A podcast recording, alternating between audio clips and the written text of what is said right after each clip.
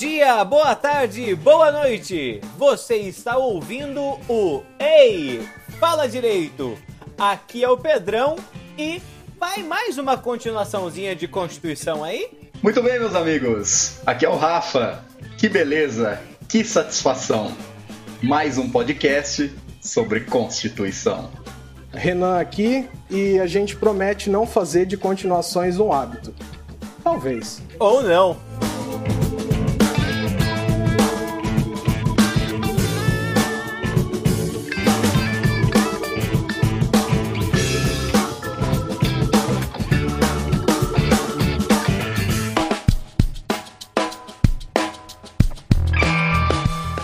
Caro ouvinte, aposto que você não esperava por isso, mas cá estamos na nossa segunda temporada.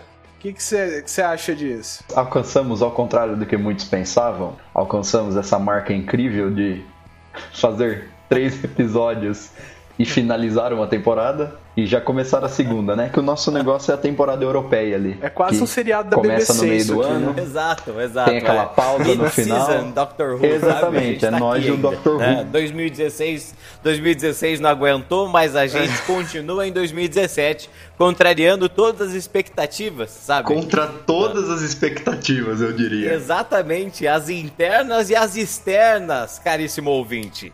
É, realmente foi muito difícil chegar até aqui. Tinha muita gente que não acreditava, né? Exato. E, e, eu quero comemorar mais, eu quero comemorar mais. Uma salva de palmas, Renan, porque alcançamos a marca de 5 mil ouvintes. Pô, aí. é, isso aí sim, hein? Esse é um dos podcasts jurídicos mais famosos da Podosfera não só no mundo e no Brasil, como na Bahia também. Como também na Bahia, como também na Bahia, fazendo uma piada aí que transformou o Melado num velho, porque esse programa acabou faz 10 anos, sabe? Na Bahia, meu rei. É, exatamente. Bom, é, só então para o pessoal lembrar o que estava acontecendo nessa bagaça. Anteriormente, é... na sala de justiça. no, no último episódio. Bem anteriormente, né? Porque o último episódio teve esse cliffhanger aí de um mês, né? Foi, foi. Exato, Mas isso exato. aí. É que a gente viajou pra Europa, né? Mas isso aí é que nem sei no cinema. É que, eu não sei se vocês lembram, que nem você ir no cinema pra assistir Senhor dos Anéis, e você ia lá e assistia a Sociedade do Anel, e você teve que esperar dois anos para sair depois o, o, as duas torres, entendeu? E o filme termina no, no, no, no, num ponto indeterminado ali que você precisa ver o outro. Foi o que a gente quis fazer, é prender a atenção do ouvinte, é assim. Maravilha, a gente sabe tudo mesmo. Então, parece que é tudo combinado, né? E no fundo é tudo na maior cagada que acontece. Mas, enfim, pra, pra quem não tá entendendo nada que tá acontecendo, a nossa primeira temporada, que se iniciou lá em meados de outubro e terminou ali em, em dezembro. ela terminou num ponto que a gente não, não, não concluiu no último episódio, né? Que a gente tava falando sobre a história das constituições a gente falou das três primeiras, né? Da, da, Constituição do Império, da Constituição da República Velha e da primeira Constituição da Era Vargas. E acabou que a gente não, não falou de todas, até porque o episódio ficou comprido e tal. Duas notícias, uma boa, uma ruim, depende do seu ponto de vista. As duas boas, uh, talvez? Talvez. A notícia boa, a notícia boa é que nós vamos concluir esse assunto hoje a notícia ruim é que a gente precisou de um tempinho para concluir ele, então vai ser um episódio longo. Ah, eu é. só vejo coisa boa aí. É, eu Não, também, eu também, porque para mim cada minuto que eu passo perto dos senhores é um prazer. É. E, e, das senhoritas também, né? E das senhoras, né? Essa... Não, na verdade eu, eu não tava nem falando com o ouvinte, eu tava falando com vocês. Né? Ah, meu Deus, que delícia, Mas vamos meu trazer o ouvinte aqui também, o ouvinte também é parte. Sim, sim, sim. sim. Já ouvinte. Mãe, te cá. amo. Obrigado por escutar a gente, tá? Só minha mãe, ela, ela deu mil, uh, mil views. Views não, qual que é o nosso medidor aqui? Ah, sei lá. É, é visualizações. Tanto faz. Eu, pedi pra, eu, eu ensinei meu pai a entrar no SoundCloud também e, e ficar é. apertando atualizar na janela. É. Porque aí cada um conta uma, né? Eu comprei um galo que sabe turbinada. clicar. Você coloca milho assim no mouse e ele vai, ele vai clicando. Cada no F5 Você bota milho do F5, ele vai clicando, tá bom? A verdade é que eu contratei mineradores também pra fazer isso. Bom. Anões mineradores que ficam na, nos- no- em vários computadores aqui Então, apertando vamos, F5. Vamos, vamos parar de bobagem, senhores. Vamos ao episódio então, ok? Vamos lá. Então vamos. Ouvintes, ouvinos. Renan, sobe o som e vamos pro episódio.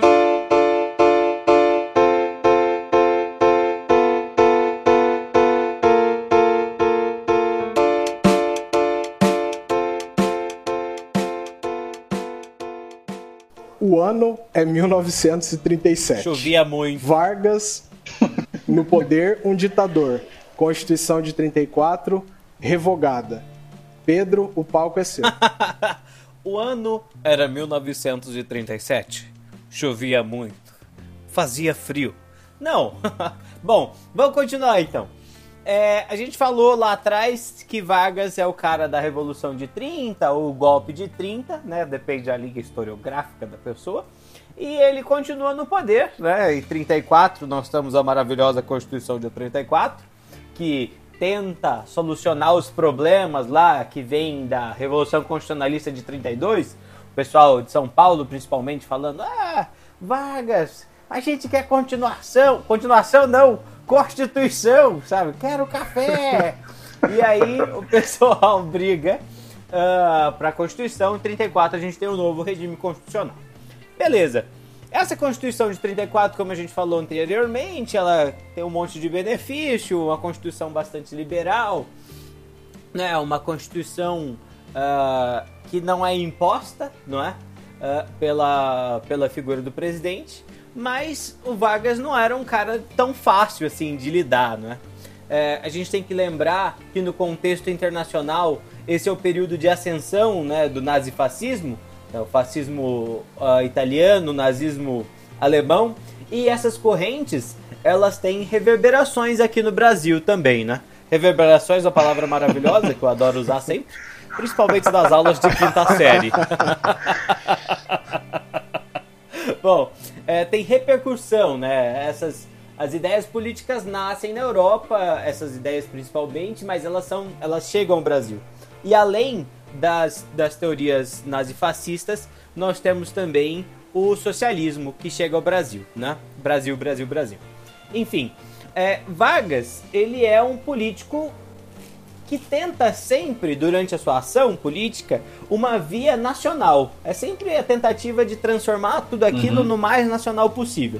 E ele, de fato, é um cara que nem tem tantas simpatias pelo fascismo, embora tem gente que diga o contrário, e nem muita. Menos ainda. E aí, menos ainda, ele não tem nenhuma amizade pelo socialismo.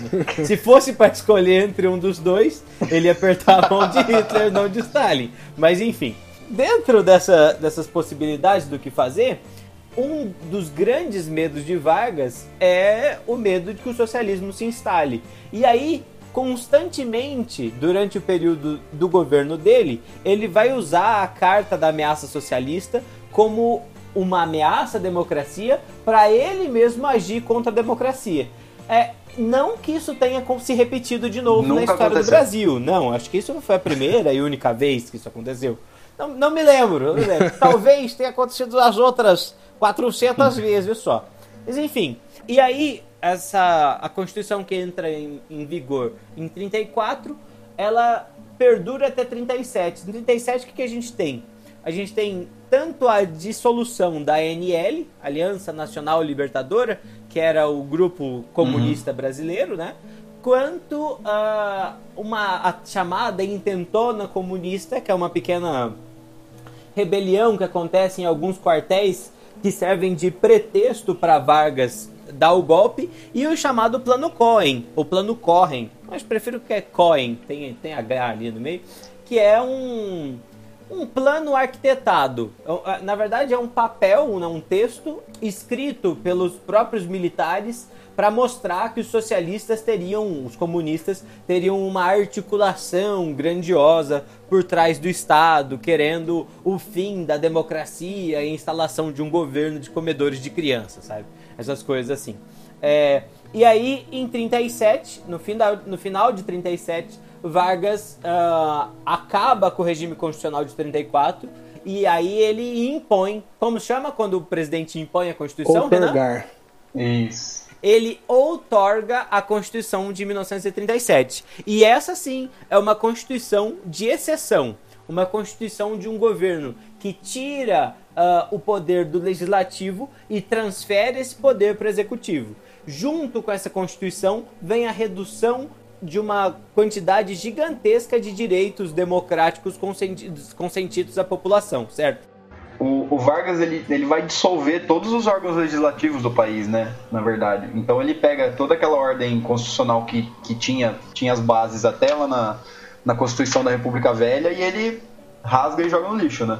Assim, tem, tem sim, a supressão sim. da liberdade partidária, né? Tem a censura de liberdade de imprensa, é. Né? O poder Sim. legislativo judiciário voltou a ser dependente. É. É, algumas prerrogativas do Congresso foram restringidas. Pedrão, né? só, só uma coisa que aí você pode nos elucidar de maneira mais satisfatória. É. Essa Constituição também é conhecida como outorga polaca, né? Ou Constituição polaca. Isso, Constituição polaca porque ela copia o modelo republicano polonês que nesse período também vive sobre, sobre uhum. uma ditadura, correto? É curioso que o cara que escreve a Constituição de 37 vai estar de volta na Constituição de 67. Ninguém sabe muito bem o porquê, não é?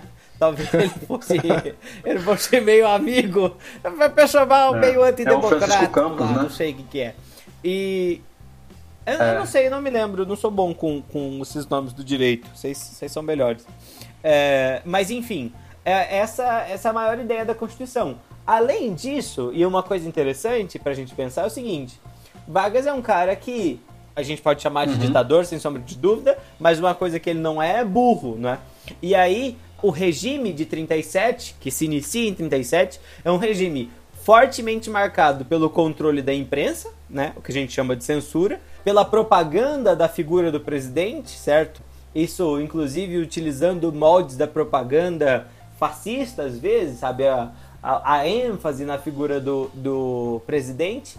Mas uma outra coisa bastante curiosa é que é um governo, o governo que inicia em 37, um governo com discurso para o trabalhador, sabe? Uma ideia de a CLT, a consolidação das leis do trabalho, é, é do uhum. Estado Novo, por exemplo. Embora a gente fale de modificações na legislação trabalhista desde a entrada de Vargas, a partir de 37 elas se intensificam. Agora a vez dos juristas. O que os senhores têm a Eu dizer? Eu acho que a primeira coisa legal para a gente falar sobre essa Constituição é que, como o próprio Pedrão disse, o Getúlio Vargas ele dissolve o legislativo, né? Ou seja, não, o país não possui mais um legislativo. Isso. Relação rápida disso. Quem faz as leis de um país é o legislativo, correto? Uhum. Sim. Então, é, quem começou a legislar no lugar do, do Poder Legislativo foi o próprio presidente, o próprio Getúlio Vargas, por meio de uma coisa que a gente chama de decreto-lei. Hum. Então, assim, ele legislava, ele executava, então aí instaura essa, esse autoritarismo dele, esse caráter de ditadura mesmo que marcou esse, esse período, né? Aham. Uhum. É, e dá para destacar também o, o, o, descaso com os direitos humanos de primeira geração, né? Que voltou pena de morte, uhum a questão da, da, liberdade de imprensa também, de imunidade parlamentar, né? Então o que ele, é, ele aceitou da segunda geração, ele não se dava tão bem com a primeira geração de direitos humanos, uhum. não, né? Bom, é, só um, um, detalhe interessante que agora você falou, Renan, acabei de me lembrar. A Comissão da Verdade, instalada no Brasil, ela é para investigação dos crimes né, do Estado contra a população durante a ditadura, não só a ditadura de 64 até 85, mas também da ditadura de 37 até 45, né? Ah, rapaz, não sabia disso não. É, tá aí, vivendo e aprendendo.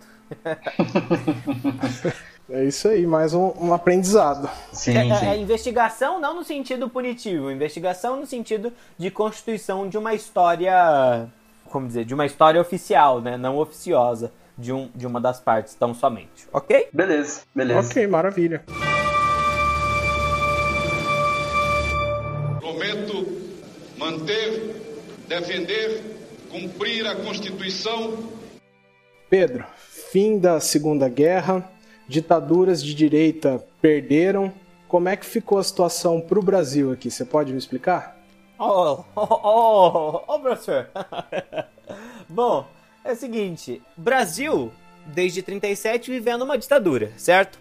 E durante a Segunda Guerra Mundial, nós vamos pro lado dos aliados, né? Fazemos parte dos aliados, que é o grupo formado, capitaneado principalmente por Estados Unidos, o farol da democracia no Ocidente, né?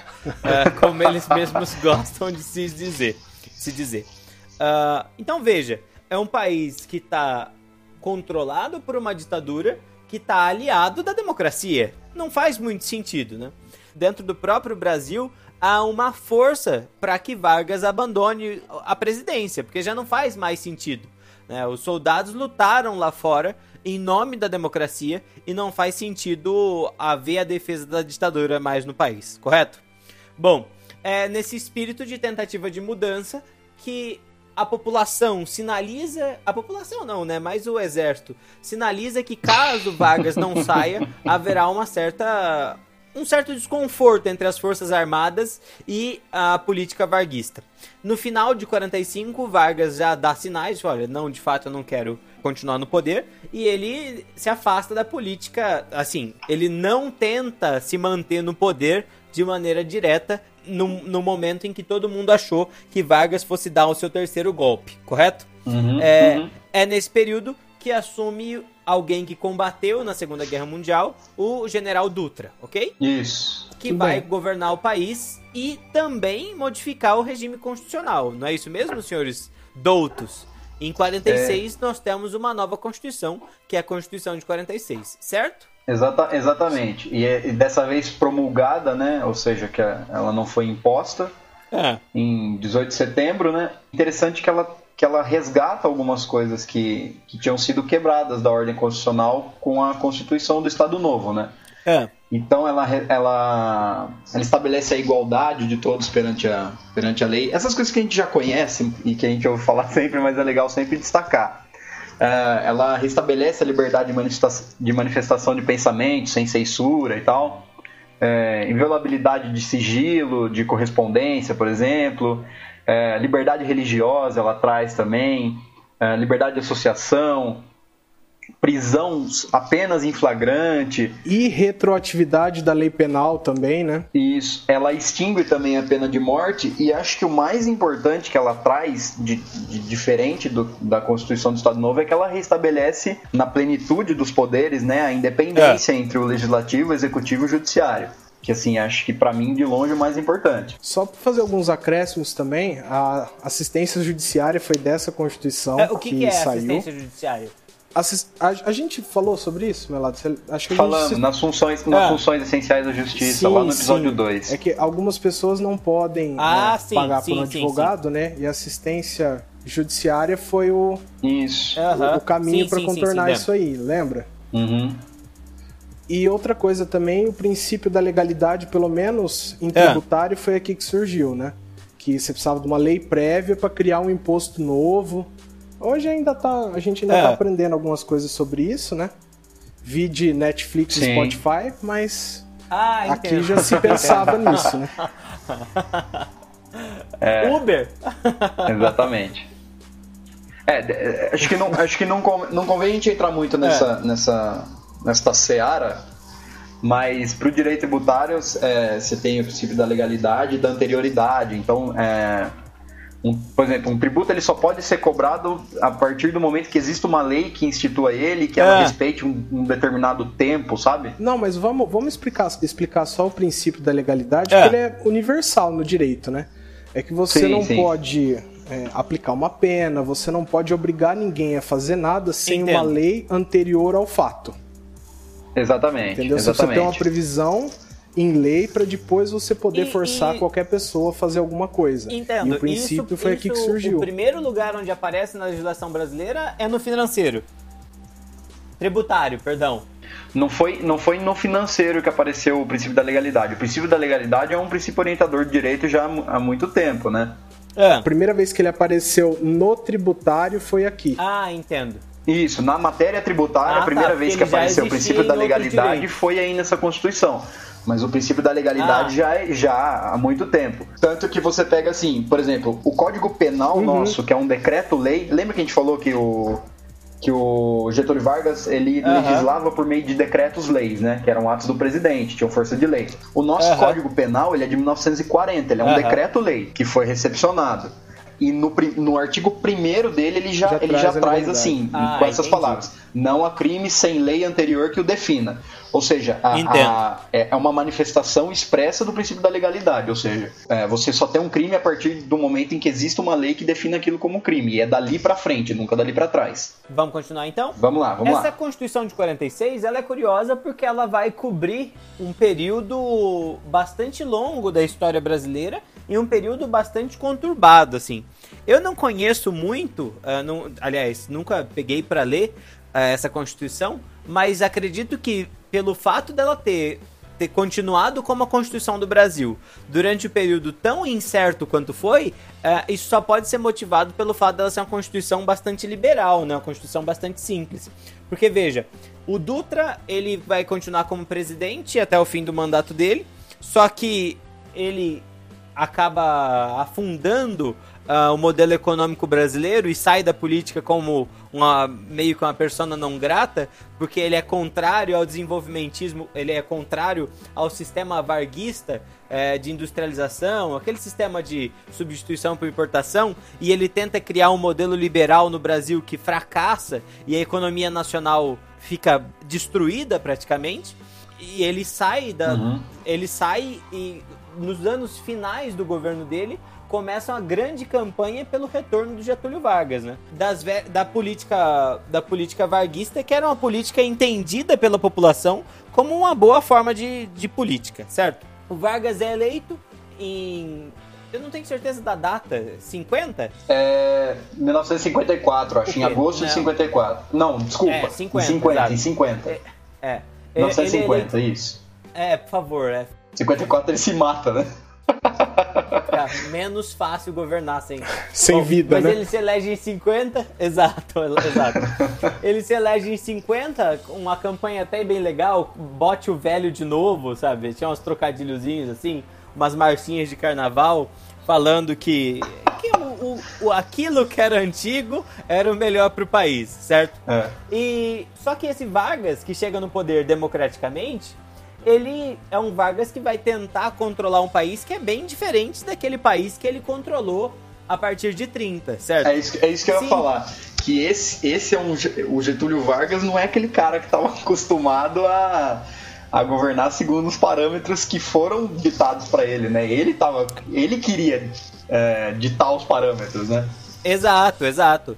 Mas ele tinha que obedecer toda uma instituição, ah, todo um Estado, todo um um aparato estatal melhor formado, né? Sim. E mais do que isso, a sociedade de 1950 não, é, não era aquela sociedade simples que ele encontrou em 1930, com pouquíssima industrialização. Muito pelo contrário, é uma sociedade que já tem, já tem uma industrialização bastante forte, motivada pelas transformações que ele próprio fez, certo? Com certeza. Então ele tem que lidar com a população da zona rural, que está diminuindo, com o proletariado, que está crescendo, com os donos de fábricas que estão crescendo e, acima de tudo, com o interesse avassalador dos Estados Unidos sobre a economia brasileira. Né? Se a gente pegar o mapinha, não é muito difícil perceber que o Brasil é o maior país da América do Sul, certo? E Sim. por esse fato, os Estados Unidos querem diretamente influenciar na política, na, na política, principalmente política econômica brasileira. Se a gente pensar, pós Segunda Guerra Mundial, o mundo vive o contexto de Guerra Fria, certo? Sim. Sim. Ok?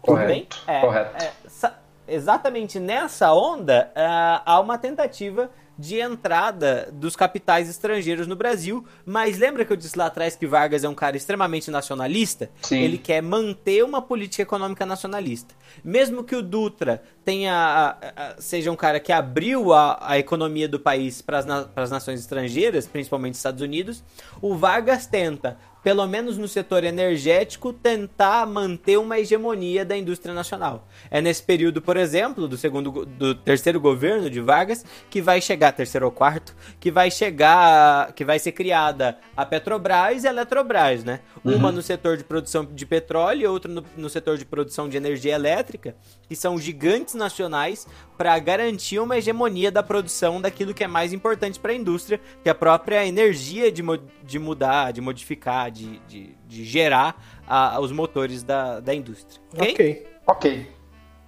É, pressionado, então, isso vai virar uma aula de história gigantesca, hein, senhores? Tá não, não, vai, vamos, vamos passando rápido.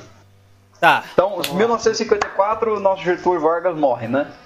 É, sim, isso. Sim. 54 Getúlio Vargas morre, diz ele na própria carta testamento que por uh, forças forças estranhas, né, forças alheias, e aí essas forças são provavelmente devido à vontade do Vargas de manter a hegemonia da Petrobras sobre a produção de petróleo nacional.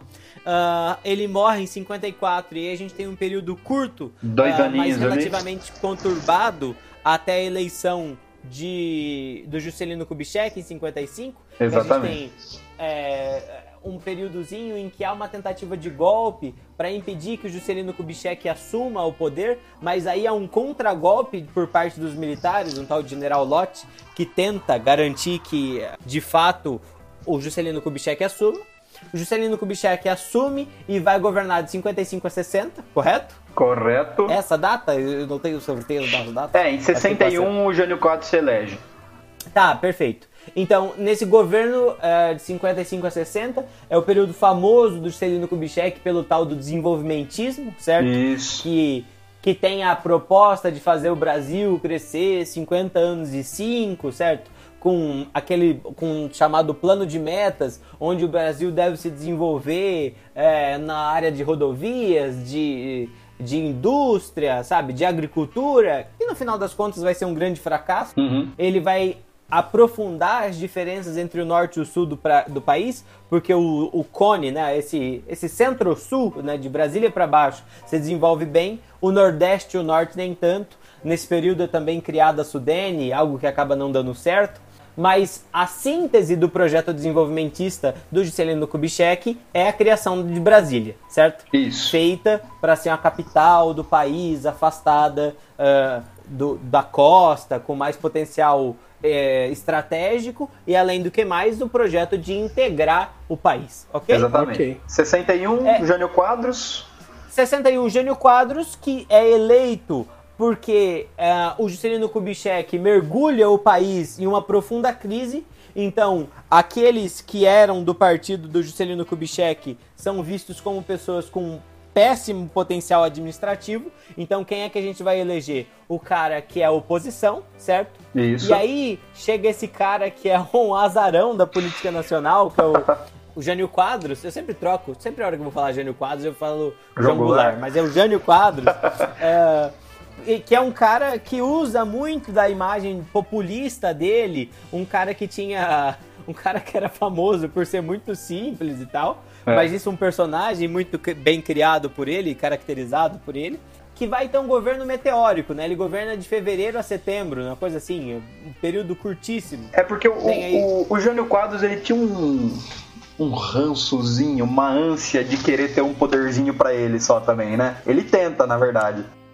Isso, mas não é só isso, né, Melado? Ah, se a gente pensar do ponto de vista econômico, o que o Jânio Quadros faz é, é dificulta muito para a população brasileira. Pra você uhum. ter uma uhum. ideia, ele faz um arroz salarial que reduz em 50% o poder de compra do salário.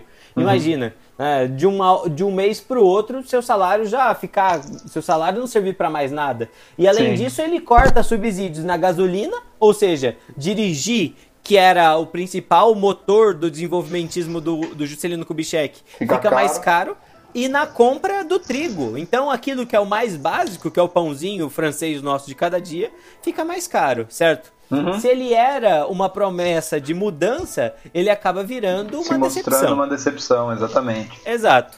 É, nos, nos setembro, novembro, não sei, ele. ele não- é que eu precisava ter as datas aqui, eu não sou muito bom com elas. Enfim, ele abdica de 61, né? Abdica, parece que ele é um rei. Mas ele, ele abre mão do ele, cargo. ele, ele envia uma carta, né? é, renunciando, Isso. esperando que o pessoal fosse pedir pra ele ficar. Não, pelo amor Exato. de Deus, fica! É, Isso é tão legal! povo- esperando que a população chamasse, né? Aclamasse Isso. ele. ah, a maneira que foi com, com, com a carta. Que a carta dele tivesse. Opa, Opa, deu um trovão aí. vou marcar aqui com a palma. Ele queria, na verdade, que ah, a população ah, aclamasse ele, pedisse o retorno dele, porque ele pensava na carta testamento do Juscelino Kubitschek, né? Como uma carta que teve um clamor popular muito grande. Do Ge- do coisa que Getúlio, acabou não Getúlio, né? acontecendo. Isso, Do Getúlio. Getúlio Vargas. É que você falou de Celino. Então, É, falei Juscelino Vargas? só que, enfim, é. no fim das contas, o Congresso aceita a renúncia dele, né? Isso, E aí vai- assume já o vai mocinho, tarde, E assume o escrever. mocinho de esquerda, né? Mocinho, Aí modo que de tá. Aí que tá, Melado. Aí que Hum. tá. Essa coisa de esquerda. Então, Não. Ah, O Melado hoje apareceu não, coxinha explicar, hoje aqui? não, não, Não, não. não, não falei não. nada. Não é, não é que o, o João Goulart fosse realmente de esquerda.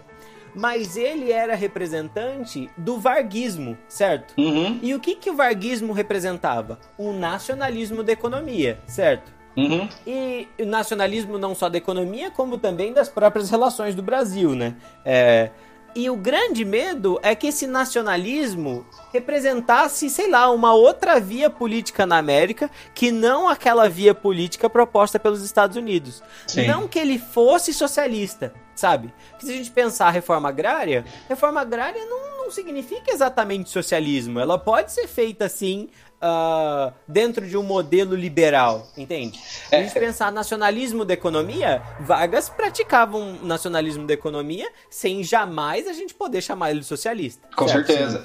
É, só, só explicar uma, enfurece... Ah, Só explicar uma falar. coisa legal, é porque que a gente tinha o Jânio Quadros presidente e o João Goulart vice, é porque naquela época você não, não fazia uma eleição para presidente e vice, ou seja, chapa não, não tinha presidente e vice, que nem é hoje.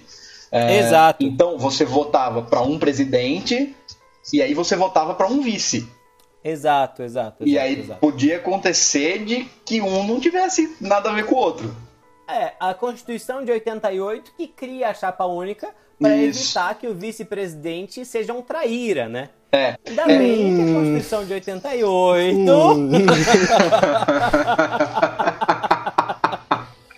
Ainda bem que tem isso na Constituição de E 88. pro vice não ser traíra, né? É. É, exato. Pra não exato, acontecer exato. essas coisas. Mas assim, é só, É. só pra gente pontuar, porque às vezes, ah, às vezes você que tá ouvindo não, não entende mais ou menos como que se formou essa.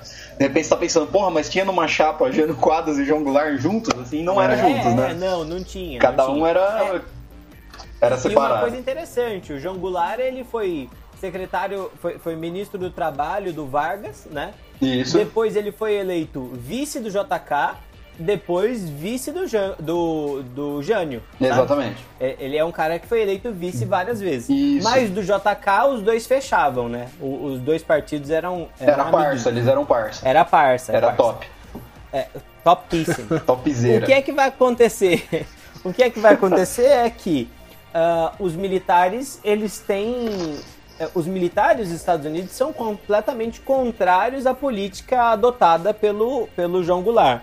E aí que tá uma coisa curiosa que é bom a gente lembrar. O próprio Jânio Quadros tinha uma política externa que, era, que ele chamava de política externa independente. Ele não obedecia os mandos de Washington. Washington. Ele não Washington. obedecia os mandos de compadre Washington. Aham. Ele obedecia. Coloque a música do Tchan no fim. No Por fundo. favor, põe.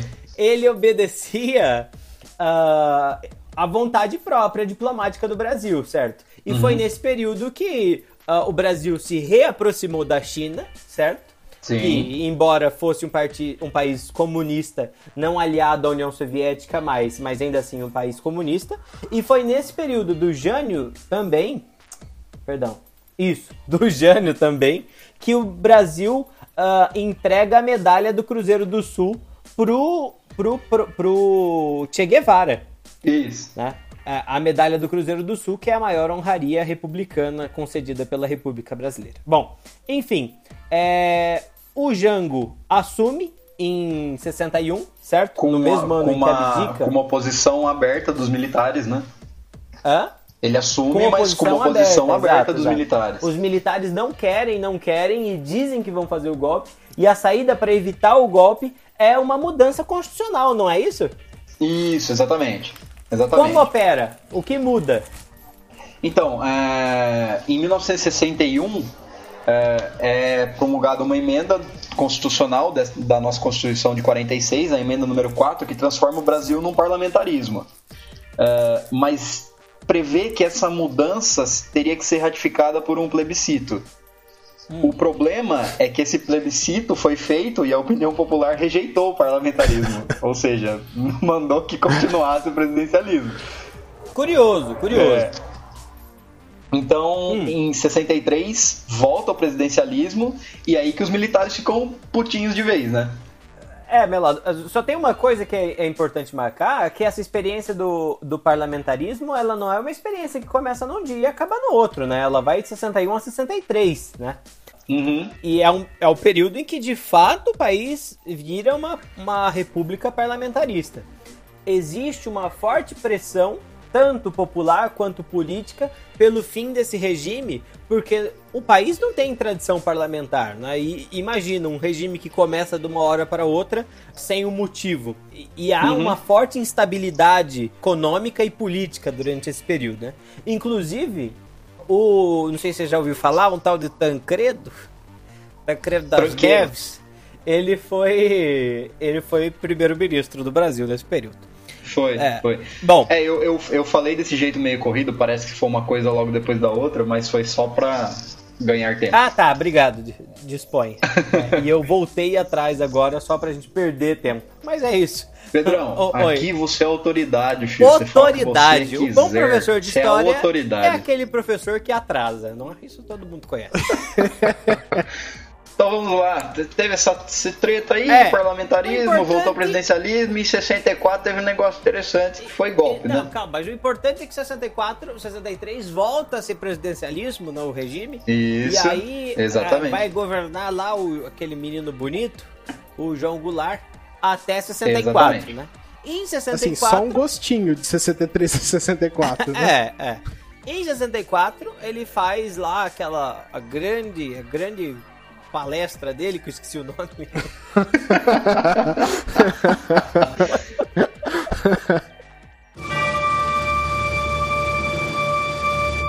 Prometo manter, defender, cumprir a Constituição Em 64, a gente tem o grande comício da Central, não a lendária palestra, né? Como tava dizendo ali atrás.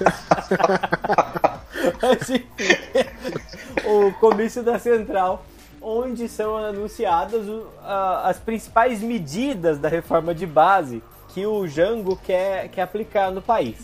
Um dos fatores da reforma é relativamente polêmico, porque fala sobre a reforma agrária, certo?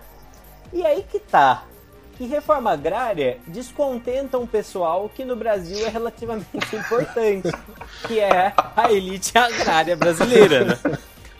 Hoje, mais ou menos representada pela bancada ruralista. Que né? é pequena, que é não pequena. pode falar muito porque Que não tem muito. que é pequena. A gente não pode falar muito porque corre o risco sério. Amanhã tá. Mas enfim. E, e aí a reação é imediata, né? Você fala em, em reforma agrária e ali no, no próximo fim de semana a gente tem a marcha da família com Deus pela liberdade, que é o grande evento Galera, da reação contrária ao Só, presidente. só pontuar uma Hã? coisa. Marcha da Família com Deus pra Liberdade foi em 1964, tá? A gente não tá falando de semana passada, não, viu? É, não, não, não, não. Semana passada não, não faz tão pouco tempo. 2012, É, foi ali. 2014, 15. enfim. Bater panela. e, aí a população sai às ruas, uma parte da população sai às ruas contrária a essas decisões políticas do, do João Goulart. É, é por isso que a gente fala em história que a ditadura militar de 64 é uma ditadura civil-militar. porque existe uma parcela da população que uh, não só está à vontade com a ditadura, como também é defensora da ditadura, uh, por mais curioso que isso pareça, ok? Uhum. Sim. Então, em 1964, a gente tem uh, o golpe civil-militar, como a gente estava falando anteriormente, e esse golpe civil-militar ele acontece ainda na vigência da Constituição de 1946, 46. certo? Exatamente, 46. Como é que esse esse golpe ele vai ser articulado do ponto de vista legal? Ele ele vai sempre tentar se apoiar em leis para continuar, Sim, não é, é, senhores juristas? Sim, é, no caso foram então, os atos acho que é legal, acho que é legal né? só a gente explicar o que, que, o que são esses atos institucionais, né? Não, pode, pode explicar e depois eu já vou até fazer um pedido. Isso. Depois você já lê aquele trechinho do ato institucional Beleza. número um que você gosta, você já É porque assim, faz uh, isso pra gente, na nossa, uh, no nosso ordenamento é. jurídico existe uma hierarquia entre as normas. Vamos ver se consegue, você, você me fala sem conseguir entender, Pedrão. Ah, não, beleza, vai lá. Então assim, no topo em, da em hierarquia... Em cima de tudo tá a Constituição. Posso dar spoiler? Exatamente. Ah, acertei, exatamente. Em cima demais. de tudo tá a Constituição ah. e as emendas constitucionais. Sim. E, embaixo dela tá os tratados internacional. Ou Isso. não? Ah, vamos, vamos botar tudo no mesmo patamar porque não vai interessar pra gente daqui para baixo.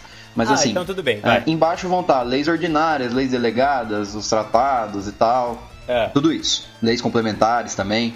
O que, que aconteceu? A figura do ato institucional ela é uma figura estranha para o nosso direito. Não existia isso até então. Foi, é. foi uma criação do governo militar. Então, é. em que patamar que o ato institucional ele se coloca nessa hierarquia? Ele se coloca exatamente acima da Constituição. Ô louco! Ou seja, enquanto todas as normas infraconstitucionais, pelo próprio nome, precisam obedecer à Constituição, o ato institucional, como ele fica localizado acima, ele modifica a Constituição da forma que ele que ele achar melhor e a Constituição passa a ser interpretada de acordo com a redação do ato institucional. Ou seja, é. ele é uma figura uh, hierarquicamente posta superior à Constituição. E pode isso, e aí... Arnaldo? Então, num governo militar pode qualquer coisa, né? Pode o que eles ah, quiserem. É. O que eles quiserem. Sei. E aí é legal que quando tem o golpe militar, posso falar golpe, né, gente? Foi golpe mesmo. Pode, pode.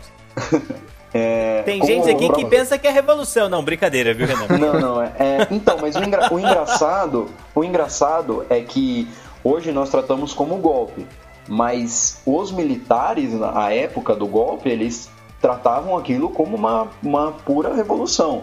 Então, como você mesmo falou, tinha uma parcela da população que apoiou realmente a tomada do, do governo pelos militares e eles internalizaram aquilo e se consideravam verdadeiros legitimados a, assumir o poder. É, sim, Belado, eu posso só fazer um rápido adendo aqui nesse meio? Pode, pode ser. Pode Porque ser. é o seguinte, antes da gente continuar a explicação do AI, a ideia é a seguinte, né? Por conta das constantes greves que o país passava, o momento de estabilidade política grande, a grande ideia dos militares tomarem o poder é falar assim: olha, a gente vai reestabelecer a ordem e a partir da ordem reestabelecida a democracia vai continuar.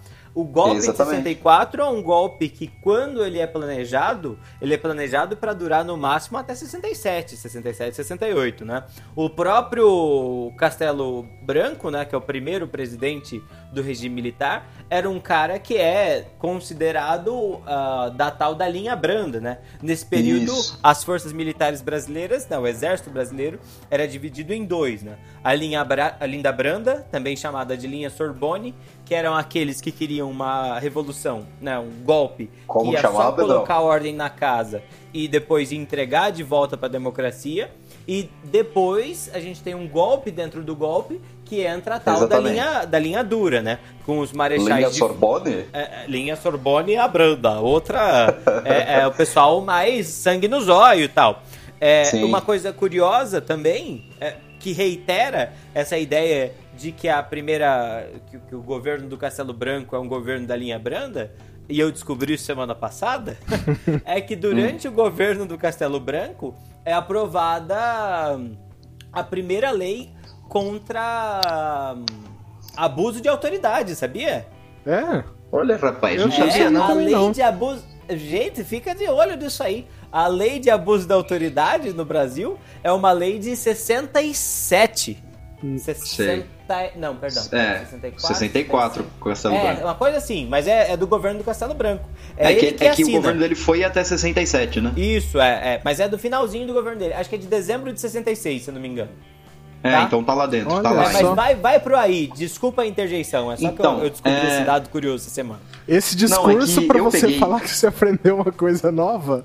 Isso, é Pedrão, você do Pedrão. Eu, não por nada, eu queria agradecer, obrigado, um abraço pro meu amigo Barose que está nos escutando aí, sempre nos escuta. Então, tá. mas o, o legal é que assim, onde, onde eu queria chegar com isso?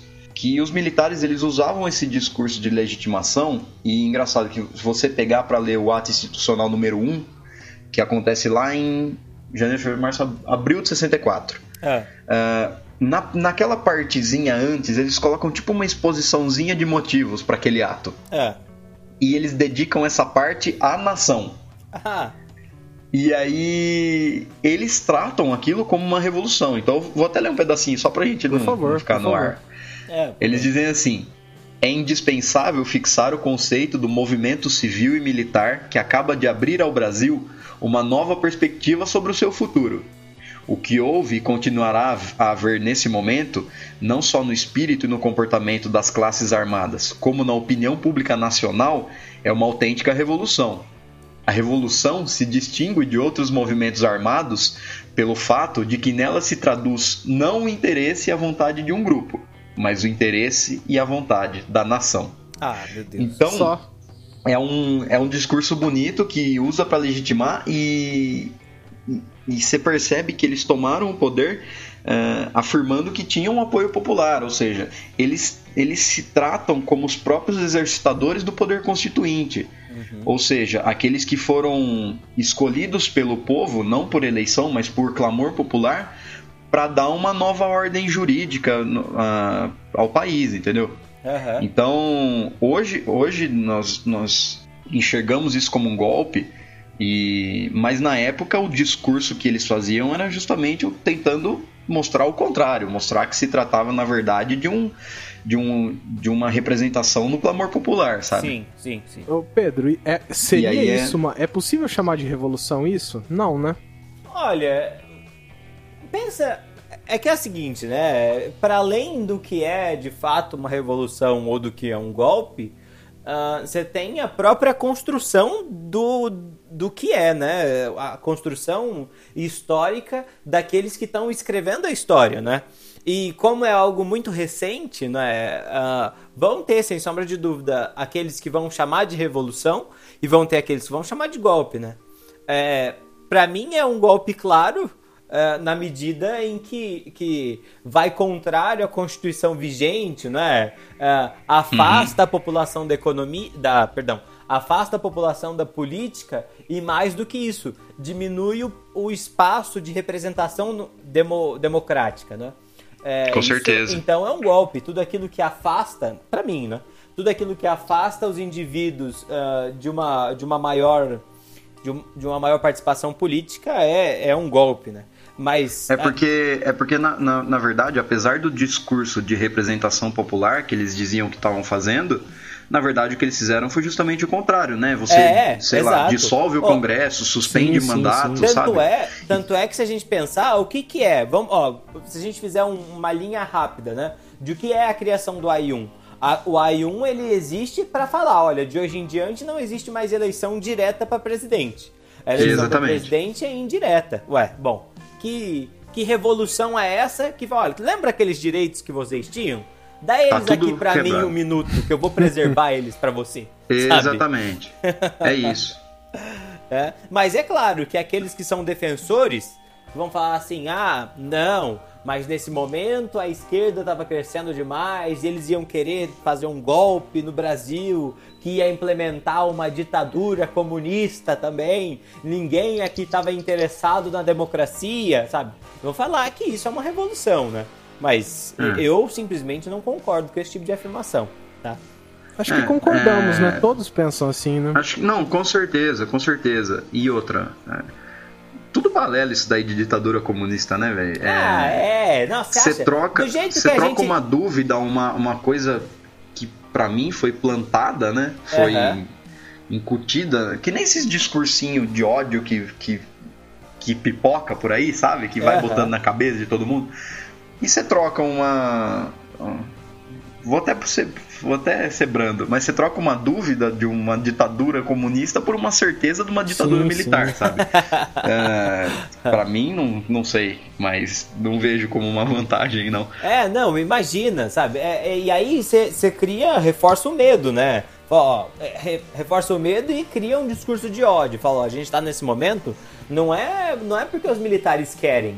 A gente tá aqui nesse momento por conta desses malditos comunistas, né? E o que, que a gente tem que fazer? A gente tem que perseguir e matar. E aí você cria toda uma sociedade de ódio, né? Uma sociedade que- vai perseguir esses grupos de esquerda. Você pre- presta cria, um, você cria um demônio, cria um demônio que te legitima a fazer É, tudo que foi feito. Você no- cria um no problema pra poder resolver, né?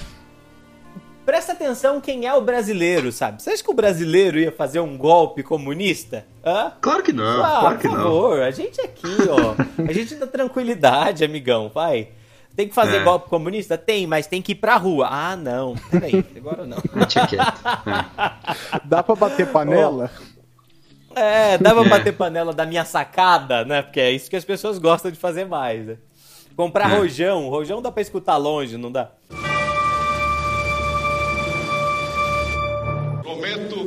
Manter, defender, cumprir a Constituição Na sequência, temos, depois do AI1, temos o quê? O AI2. AI2. Ah, moleque. Sou bom em matemática, hein? É baita, Pedrão. Ah, Você é um baita lá. cara. O AI2 lá em 65, né? Aham, ainda dentro do governo do Castelo Branco.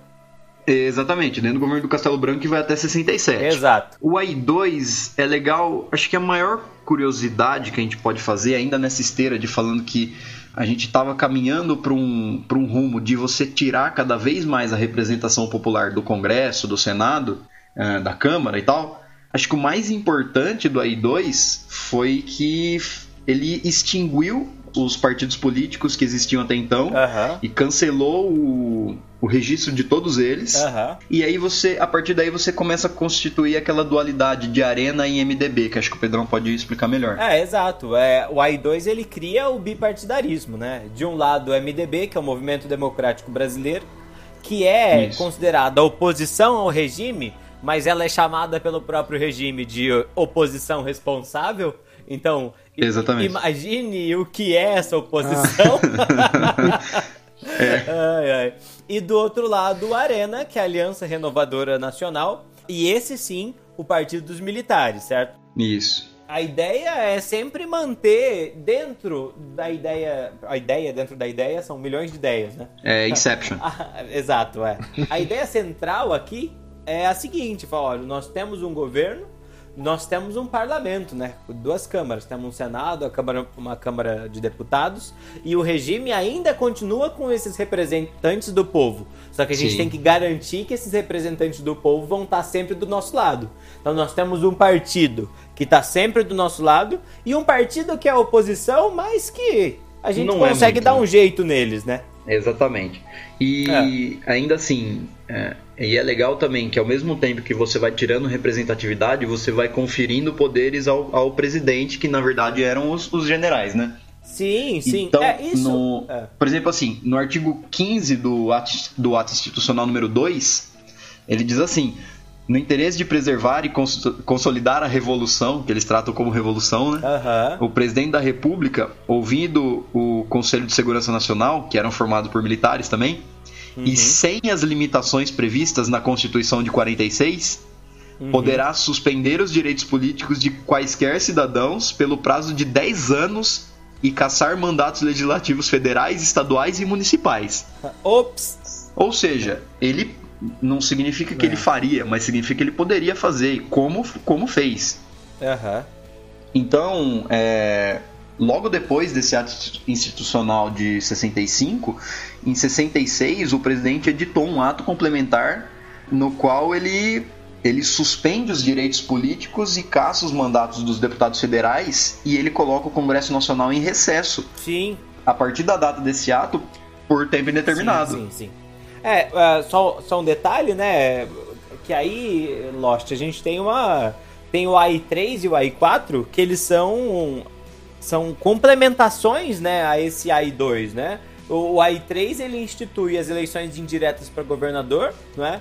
E aí, no uhum. lugar de colocar os governadores democraticamente eleitos, a gente coloca interventores militares nos estados, certo? Há uma Isso. ampliação uhum. de mandatos, é, de, de cassação de mandatos, principalmente daqueles deputados, daqueles governadores, senadores, uh, vereadores que são do MDB e são os mais barulhentos do MDB, né? Porque nesse momento o MDB tem aqueles que vão se opor de fato ao regime, certo? E uh, uhum. para o AI4 a gente tem de fato é, o fechamento do Congresso para que seja elaborada a Constituição de 67, né? Exatamente. E é legal assim, legal, foi trágico na época, mas hoje você olha e, e é curioso que o AI1, o AI2, o AI3, o AI4 e esse ato complementar 23, eles fecham o cerco de maneira que caracterize uma ditadura, uhum. né? Porque da mesma forma, por exemplo, no governo do Estado Novo, eu não sei se vocês vão lembrar, mas que eu falei que o Getúlio Vargas ele, ele legislava por meio de decretos-leis. Sim, sim. O decreto é um ato do, do chefe do executivo e ele legislava por meio daquilo.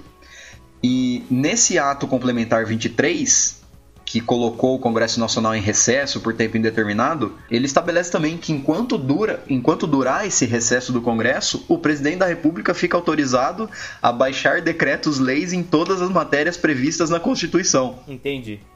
Ou seja, ele pode legislar sobre qualquer coisa, é, sem consultar Congresso. Na verdade, não, quando a gente fala de função, não existe mais Congresso, né? Tem Sim. a representação lá, mas eles não, não, não têm atividade nenhuma. É, na ideia de criar, de criar um, um regime, um governo que é oficioso, né? Oficioso é aquilo que parece verdadeiro, mas que não tem representatividade, não tem relevância, na verdade, né?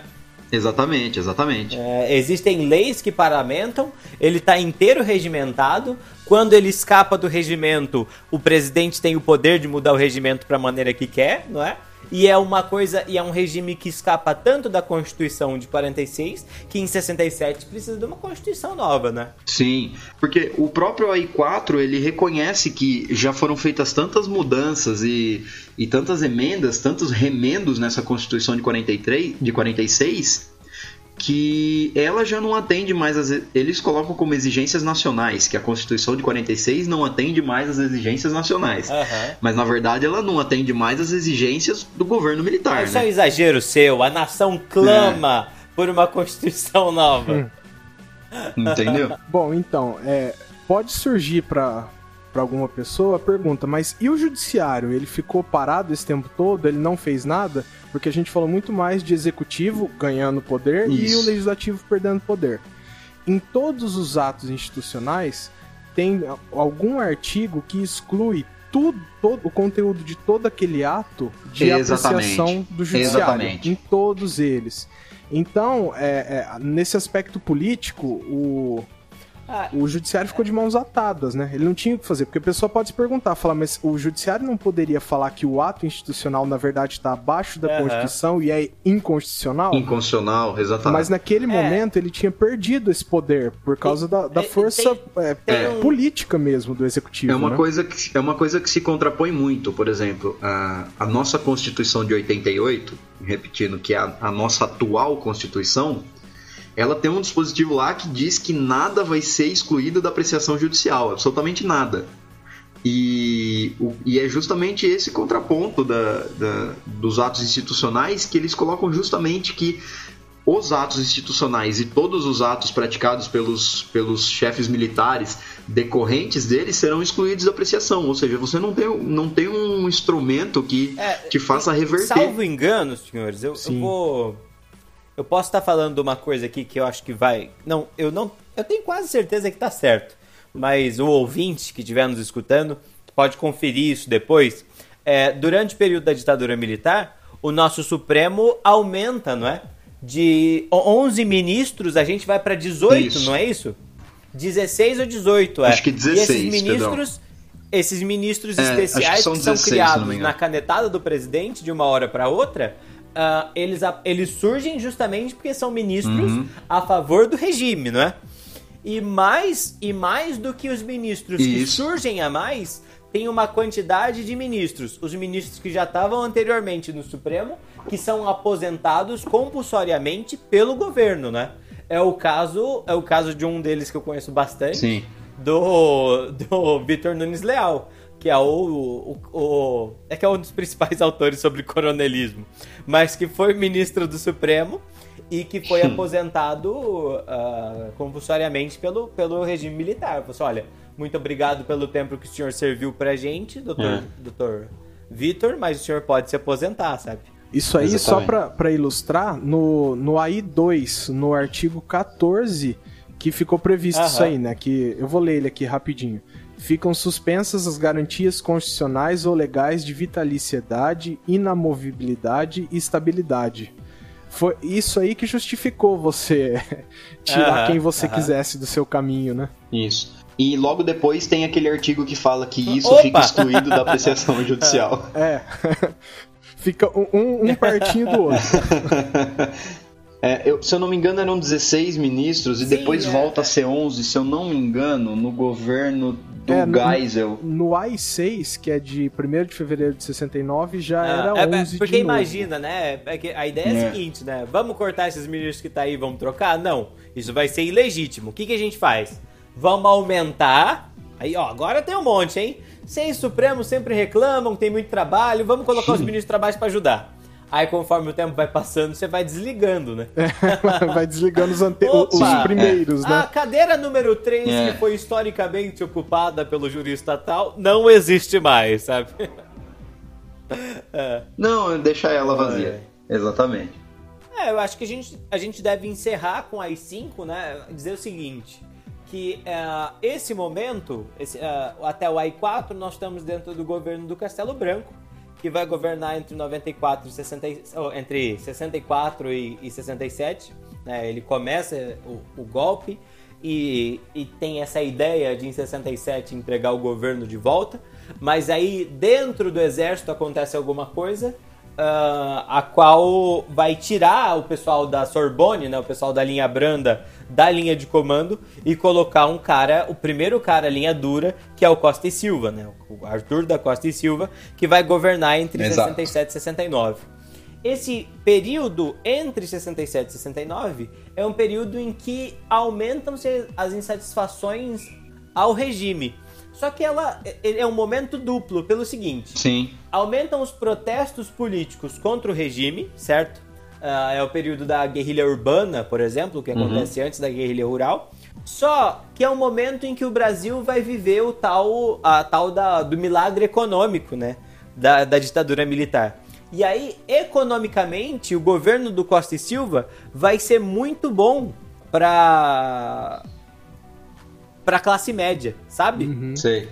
E aí, sendo bom pela classe média, a classe média é meio que tolhida, né? Ela, ela não vai participar dos protestos contra o governo. Ela vai ser uma das bases de apoio a esse governo militar.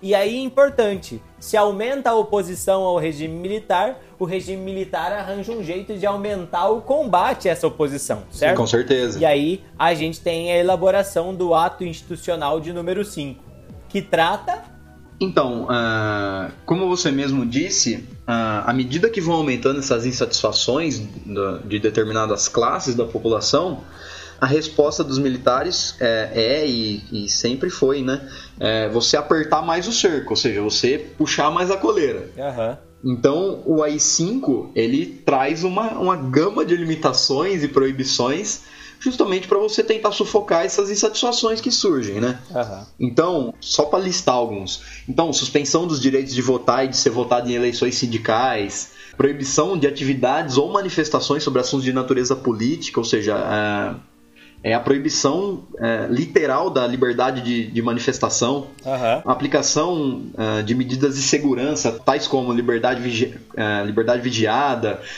proibição de frequentar determinados lugares, é, você ter domicílio determinado.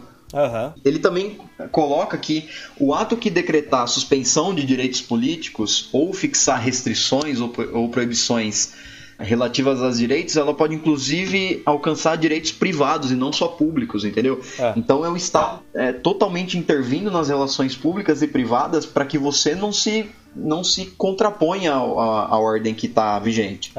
Entendi. E acho que essa é a principal, a principal mudança, não, não mudança, mas a principal consequência desse ato institucional, né? Aham, é, O que vem apertar ainda mais, ou fechar ainda mais o cerco, né? Tem um outro detalhe que eu acho que, que eu acho que é bastante importante marcar, que o AI-5 ele suspende o direito de habeas corpus, né? Sim, sim. E a, e a suspensão, o habeas corpus, é, se os senhores puderem explicar melhor do que eu, tenho certeza que o farão, né? O, o habeas corpus ele é uma das, uma das grandes demonstrativos de- da democracia, né? Do Estado de Direito bastante vigoroso. E no que consiste Sim. o habeas corpus, Renan? O habeas corpus é uma, é uma garantia de você reverter um ato ilegal que restringe a sua liberdade de locomoção, Melado? A sua, a sua liberdade, né? A sua liber- É um- liberdade em isso. geral. É. Isso. Ele não ficou Hoje- muito claro hoje- o que É, eu não, falei, né? praticamente. Hoje nós temos- é, não, não, eu não entendi nada. Gibberish. Hoje nós temos. É porque hoje nós temos os tais dos remédios constitucionais, ou seja, nós temos o habeas corpus, o habeas datas, o habeas data e o mandado de segurança. É. O habeas corpus é, é visando proteger a sua liberdade de um ato, de um ato ilegal de uma autoridade. Ah, o habeas data é visando que você consiga acesso, bem simples, assim, a dados que, que são recusados, a- que, que recusam a te dar. E o mandado de segurança é para que você proteja um direito líquido e certo. Aham. Deixa eu Agora, tentar melhorar ainda mais um pouquinho. Vai lá, assim, é, vai quando, quando alguma parte do Estado tentar restringir a sua liberdade, o remédio constitucional que você tem é o habeas corpus. Entendi. Exatamente. Tá. Eu vou ser preso. É. Vou ser preso. Tem a ver com ser preso. Isso. Tem a ver. Isso, Ah. isso.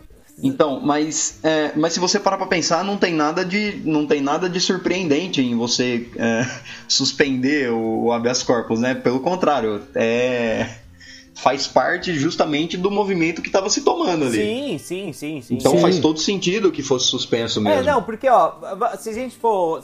Só para ressaltar o que é que tá acontecendo nesse período anterior ao AI-5, ah, e ainda, e já durante o governo do, do Costa e Silva, a gente tem a formação da chamada Frente, Ampla, não é? Onde tá o Juscelino Kubitschek, o João Goulart e o Carlos Lacerda articulando dentro do MDB um- uma oposição maior ao governo militar, certo?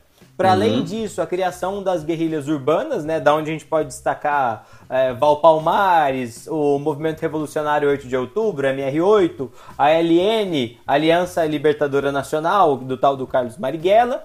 É, fora isso, a, a criação e ampliação de várias ah, greves gerais no país, não é? É, nesse período, a maior a greve de contagem em Minas Gerais.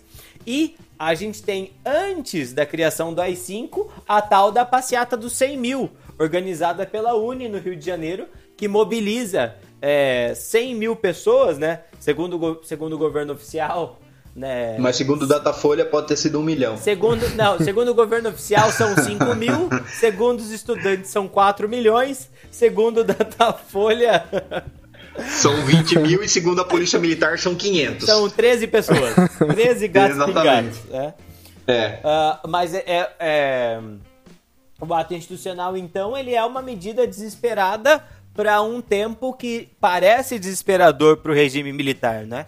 E o que ele cria, no final das contas, é a possibilidade plena dos militares governarem sem oposição e, quando tem oposição, a possibilidade de perseguição a essa oposição. Exatamente. Certo? Maravilha. É... Fazer um, um- ah, só um segundo, Pedro. Fazer um- Ah. mais um destaque aqui, porque o Melado comentou que o ato institucional ficava até acima da, da Constituição, né? Ah, No período que foi o, o- a invenção deles para contornar a Constituição, né? Que é, que é o fundamento do nosso Estado. O artigo 1 do AI-5 ele começa falando que são mantidas as Constitui a Constituição de 24 de janeiro de 67 e as Constituições é, estaduais. estaduais. Isso significa É. que ele teria como revogar uma Constituição Exatamente. se quisesse, né? É, é porque Carambola. assim, essa é, uma, essa é uma das justificativas do porquê o ato institucional está acima da Constituição. Entendi. Porque existe uma discussão se o ato institucional ele seria, por exemplo, equiparado a uma emenda constitucional ou se ele seria superior. E essa é uma das, um dos argumentos que faz você falar que o, o ato institucional ele é um- uma figura jurídica que está acima da Constituição, tanto que no, na- no começo ele fala assim, olha, é, eu estou permitindo, eu ato institucional estou permitindo que continue vigente a Constituição. Entendi. Meu Deus, que coisa. E, e a gente não tá falando que deva ser assim. A gente tá falando que foi assim. Aham. É. Que, fi- que fique bem claro, né? Compreendo, Isso, é. compreendo. Não, sim, lógico. É, bom, aqui, aliás, vamos reiterar, não é? Da parte destes que vos falam, não é? Toda a democracia, por favor. Caro ouvinte, Ilmo, Ilmo ouvinte, toda a democracia que lhe cabe é defendida por esses três que vos falam. Com certeza, com certeza. que lhes cabem, né? Prometo manter, defender, cumprir a Constituição A Constituição de 67, a gente acabou até é, destacando isso mesmo sem querer, é, ela fica até menos relevante do que os atos institucionais que a gente teve nesse período, né? Porque vocês, quem tá ouvindo já deve ter reparado que a Constituição não valia absolutamente nada nesse período, não é mesmo, pessoal? Então, eh, como, como o Renan falou mesmo, a gente tem a Constituição de 1967 aí nesse meio né, de atos institucionais, só que, até pela nossa discussão, eh, a, a Constituição em si perde muita importância, né? Porque se você tem um ato institucional que é superior hierarquicamente e, e vamos dizer assim, ele permite a Constituição ser, então eh, perde um pouco a relevância a gente falar sobre ela e tal. Então acho que é melhor a gente nem. Fica aí, o, Pedro, alguma coisa? os highlights são os atos institucionais. Bom, é, é, é. Não, acho que essa, essa é a grande ideia do, do regime militar, não é? É, depois da. da- Só para deixar claro, a gente não tem só cinco atos institucionais, a gente tem atos institucionais ao longo do É, governo isso é inteiro. importante, é. A gente tem vi- 20, não é, Pedrão? Acho que uns 20 tem. Acho- se eu não me engano, são 14, não são? 14 não, ou eu, 16? eu acho que tem mais. Eu acho que tem Ah, mais. é? Verdade? Bom, é, enfim, é, o número é bem maior. São É que os- 17, são 17. Os mais, ah, 17, Sim. viu? Isso. Quase acertei. São é que 17 os mais atos. famosos, os mais famosos são o que vão do 1 ao 5, né? Isso, exatamente. é porque a, a partir do quinto aí- você já tem uma, uma retração, não é? Uma, uma regressão na. Como que eu posso No- dizer? nos- no- no- na participação da população no Estado, no, no sentido de, de democracia. né? Isso, lá. é. é, O, o- quinto é o auge máximo da. da Repressão. Da, autori- da- da repressão, exatamente. Isso, exatamente. Isso, é. E aí eu acho que vale a pena a gente lembrar, não é? Só, só passar assim é, por cima que o quinto acontece, o AI-5 acontece durante o governo do Costa e Silva, perdão, Costa e Silva, que é o segundo presidente militar, né? São cinco. Depois Isso. dele, que é afastado com problema de saúde grave, a gente tem uma junta militar que governa de entre agosto e outubro de 69. Depois nós temos o, o Médici, que é o período pior da ditadura militar, né? O período chamado de, de anos, Anos de, de chumbo, chumbo. que vão de Exatamente. 69 a 64. E esse é classicamente, né? Esse é mais conhecido ah, como o período do milagre econômico, embora as bases desse milagre, econômica, mi- milagre econômico tenham sido dadas lá atrás, né? ah, pelos, pelos governos anteriores. É, e depois ah, do Médici nós temos o Geisel, que vai de 74 a 79, e já no Geisel nós temos o início da abertura política, né? É, porque Das- o, das- o, o interessante no governo do Geisel é que nós temos uma emenda constitucional, a Constituição de 67, né? Que foi profundamente É. reformulada na, emenda, na primeira emenda constitucional de 69 e tal. E no governo do Geisel a gente tem a emenda constitucional número 11, que revoga os atos institucionais. Ah, isso é interessante. se isso é você interessante. parar pra Em pensar- 78, né? Isso, exatamente. E se você parar pra pensar, é um tanto estranho, porque se se a gente estava discutindo sobre os atos institucionais serem superiores ou não à Constituição, né? Uhum. E a conclusão que, que a gente chega é que eles são, sim, hierarquicamente superiores. Então é estranho você ter uma emenda constitucional revogando os atos institucionais editados até então. mas, é, mas é interessante porque serve pra gente ver ou pensar como os militares veem esses atos institucionais, né? É, a gente pode entender eles como superiores à Constituição, sem sombra de dúvida. Mas para os militares ainda existe uma carta constitucional a se zelar. Sim, né? Dentro sim. do que signifique esse. do que significa esse zelo dos militares, né? Mas do ponto de vista ah, técnico, péssimo, é, né? É. É das, é das palavras do próprio Geisel a ideia né, da abertura lenta, gradual e segura. Isso. Imagine uma, lentatura, uma, uma abertura que, acabe, que começa em 74 e acaba em 85, né? É, bem é lenta. Bem, bem lenta mesmo. Bem lenta. Uh, e aí o último presidente desse regime, o João, ba o João Batista Figueiredo, uh, vai trazer de volta o pluripartidarismo né, em 79. Uh, e é o período de grande instabilidade política mo motivada pela grande instabilidade econômica, né? É. O milagre brasileiro, ele entra, enfim, ele acaba durante o governo do Médici, e aí nós temos infla superinflações sobre superinflações, né? Sim. Aquela inflação que todo dia bate recorde. É, o, acho que o que a gente pode destacar do governo do, do Figueiredo é que, por exemplo, durante o período da ditadura, muitas pessoas foram exiladas, né? É, foram para outros países. O AI-13 estabeleceu a pena de banimento também, né? E é. no governo do João Batista Figueiredo é que é, é editada a lei da anistia, que permite que os, que os exilados possam voltar. Muitos deles ainda não voltam, né? Mas é, já, já tem esse início. Já do, era permitido, do, né? Isso, exatamente. Sim, sim. Uhum.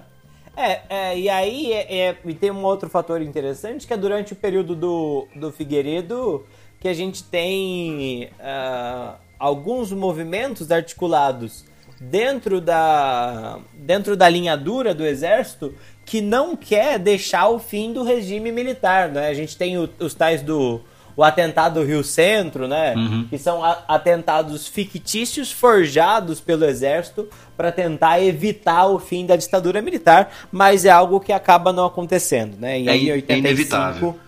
É, em 85 o, o governo acaba de fato. Em, em janeiro de 85 é eleito Tancredo Neves, né? Isso. Como presidente do Brasil. Só que ele morre em 21 de abril de 85. E quem ah, assume o Sarney? As más línguas dizem que ele morreu antes, mas deixaram pro dia 21 de abril porque é um dia emblemático, né? Sim. Tiradentes. Uhum. Uh, é, e aí, aí assume o José Sarney. O bigode. Exatamente, Exato. o seu bigodão. Uh, é. Já ainda em 85 mesmo, uh, em 27 do 11, né? Em 27 de novembro, é editada uma emenda à Constituição de 67, a emenda número 26, que convoca uma Assembleia Constituinte que vai culminar justamente na Constituição de 88, que ah, é a nossa atual Constituição. Sim, e uma sim, história para outro capítulo, né? Um, e isso é uma história para outra hora. É, exatamente, porque, né? Imaginem, é uma Constituição que vai tentar reparar os problemas do passado. E Sim. existem muitos problemas dessa reparação, né? Com certeza. É... e aí, disso tudo você vê que. E, e olhando para o cenário de hoje também, né? Você vê que a nossa experiência democrática é muito frágil ainda, né? Ela é muito recente, a gente vem num período muito é, conturbado e sei lá, às vezes acontecem umas coisas aí que, sei lá. É, o, o importante é não desanimar, né? Não, com certeza, com certeza. Uma hora vai dar certo. Uma hora dá é. certo. O, o, meu pai fala que na descida todo santo ajuda, então tem que tomar cuidado na hora da descida. É. Enfim, pessoal, acho, bom, que, acho que era isso, é. né? Foi. Eu acho que sim, penso foi que bom. sim. Foi sim, bom para vocês? Também acho. Foi bom, foi bom pra bom, mim. senhores ouvintes, você ouvinte que tá nos escutando de madrugada, sozinho. Lavando Boa louça. noite, obrigado. Com seu foninho de ouvido, Com seu fone intimista. De exato, exato. Lavando louça. É isso aí, gente. Ficamos por aqui então. A você um grande abraço e um beijo. O próximo tem novidade, mas por hoje a gente encerra aqui. Um abraço. Renan, Tchau, tchau, Renan você gente. vai encerrar, vai encerrar isso aqui com Bruno e Marrone cantando Um, Um beijo pra você, não posso demorar. Tô numa ligação urbana, tem mais gente pra ligar. Um beijo pra você, não posso demorar. Tô numa ligação urbana, vem correndo me encontrar.